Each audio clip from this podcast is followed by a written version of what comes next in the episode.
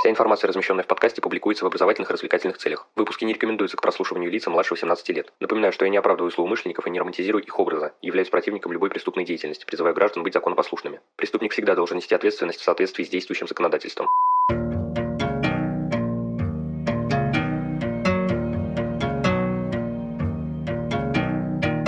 Всем привет, вы на канале Крим One, и сегодня выпуск посвящен криминалистическим сказкам. В общем, без лишних слов, поехали! 19 сентября 1991 года Гельмут и Эрика Симон обнаружили в горах Альп останки человека. Они еще не подозревали, что возраст находки составляет примерно 5300 лет. Хорошо сохранившийся вид трупа объясняется условиями окружающей среды а именно пластами льда, которые почти не тают в течение года. Человека, останки которого были найдены, назвали Эдсе. По его трупу определили довольно-таки много. Рост 165 см, вес 50 кг, возраст 45-46 лет. Пусть соотношение цифр не вызывают у вас удивления, для времен его жизни оно было нормой. Было установлено происхождение его и его предков по отцу и матери, место проживания, род занятий, это сельское хозяйство или кузнечное дело, и даже цвет волос, а также прическа. Удалось установить и некоторые факты о его здоровье. При жизни у Эдси был артрит, предрасположенность к атеросклерозу. Он прибегал к обезболивающей терапии и лечению травами. И вот казалось бы, да, интересный случай, но как он относится к нашей тематике? А все дело в том, что первоначальная версия о его смерти по причине холода была быстро оспорена. В дальнейшем исследователи предположили убийство. У Эдси имелось большое количество повреждений тела различного характера. В руках был нож, а возле тела лежал колчан со стрелами. При помощи рентгена был обнаружен наконечник стрелы, отличающийся от тех, которые имелись на рядом лежащих стрелах. По следам пыльцы было установлено, что смерть произошла весной, а незадолго до гибели Эдса обедал. Версии относительно подробностей событий разнятся. Ритуальное погребение, схватка с другим племенем и даже убийство преследователем во время переноса Эдсы раненого человека, так как на всех обнаруженных предметах имелись образцы крови аж четырех человек. В любом случае, дело Эдс является одним из древнейших преступлений, которое, по моему мнению, практически было раскрыто, ведь при имеющейся информации и пройденном сроке было получено максимум сведений. Далее мы с вами перенесемся в Бостон. 25 ноября 1849 года профессор Джон Уайт Уэбстер убил своего коллегу, Джорджа Паркмана. Причина проста. Уэбстер занял у погибшего крупную сумму денег, но не мог или не хотел ее отдавать. Тело он расчленил, а голову вдобавок еще и сжег в печи. В связи с этим жертву не сразу вообще удалось идентифицировать. Необходимо было доказать, что останки действительно принадлежат Паркману. И с этой задачей прекрасно справился дантист Натан Кип. Дело в том, что когда когда-то он мастерил погибшему керамические зубы, для чего предварительно необходимо было изготовить слепок челюсти. Этот гипсовый кусок он и приложил к челюсти, найденной в печи, и обнаружил полное совпадение. Данный случай иллюстрирует первое применение стоматологических доказательств в США и зарождение судебной стоматологии в целом. По рассматриваемому преступлению хотелось бы еще отметить Оливера Уэндела Холмса-младшего. Ему удалось доказать, что тело было расчленено явно сознанием анатомии. Уэбстер же был приговорен к смертной казни, после чего он даже сознался в совершении преступления. Следующее наше дело произошло уже в 20 веке. 29 сентября 1935 года в небольшом ручье были найдены части расчлененных тел, 18 костей и 2 черепа. При этом подушечки пальцев были срезаны, а зубы вырваны щипцами. Полицейские сразу поняли, что убийца имеет отношение к медицине. Прибывшие на место судебные медики во главе с Джоном Глейстером установили, что это женщины, которым примерно по 20 и 35 лет соответственно. Одна из них была выше другой на 15 сантиметров. Еще одной зацепкой стала газета Sunday Graphic, использованная убийцей в качестве обертки. Она выходила только в двух городах. Благодаря этому факту выяснилось, что под установленные характеристики подходят две девушки – Мэри Роджерсон, горничная, и Изабелла Ракстон, ее хозяйка. Дом был обследован. В водопроводе были найдены частицы кожи, а на заднем дворе обгоревшие лоскуты одежды. Единственным подозреваемым оказался муж Изабеллы Бак Ракстон, семейный доктор. Судебные медики установили примерную дату смерти жертвы жертв, не позже 15 сентября. Пользуясь свидетельскими показаниями, полицейские установили, что дата убийства, вероятно, 14 сентября, когда обе жертвы и убийца были в доме. Через полгода присяжные вынесли обвинительный вердикт. Среди прочего, в этом деле привлекают два момента. Во-первых, Джон Глейстер, упомянутый судебный медик, впервые продемонстрировал метод идентификации личности путем сравнения прижизненной фотографии и черепа Изабеллы, что является отличным прологом к методу Герасимова. Ну и прекрасным штрихом является одно из показаний показаний свидетеля.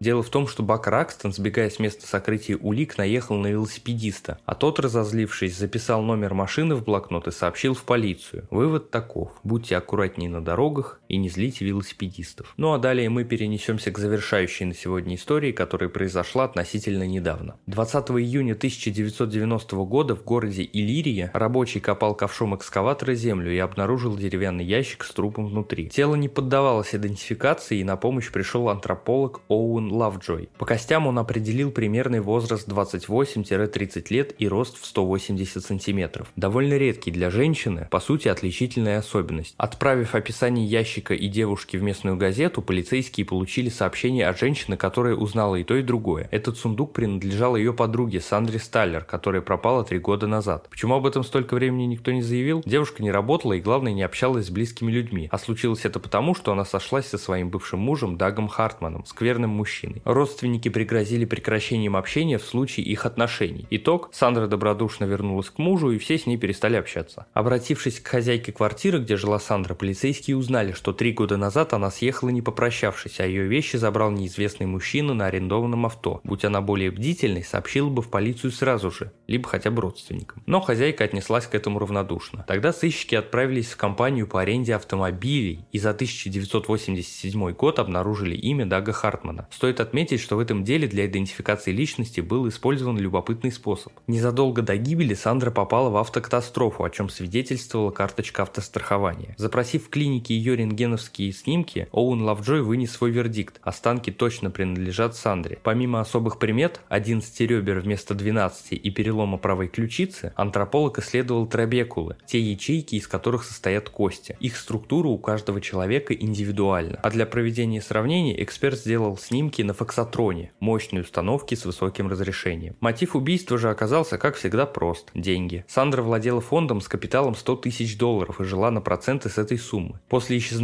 в фонд пришла бумага с ее подписью о надобности перевода средств на счет Дага. Позже этот документ признали подделкой. Хартмана в итоге задержали и дали пожизненное, а история грустная во всех аспектах и позволяет нам сделать следующие выводы. Не будьте такими добродушными и доверчивыми, поддерживайте общение со своими близкими и при малейших подозрениях бейте во все колокола. Как говорится, лучше перебдеть, чем недобдеть. Что ж, на этом выпуск подходит к концу. Благодарю вас за прослушивание. Следите за подкастом на удобной вам платформе, делитесь им с друзьями и знакомыми, а также оставляйте лайки и комментарии, где это возможно. Мне будет приятно.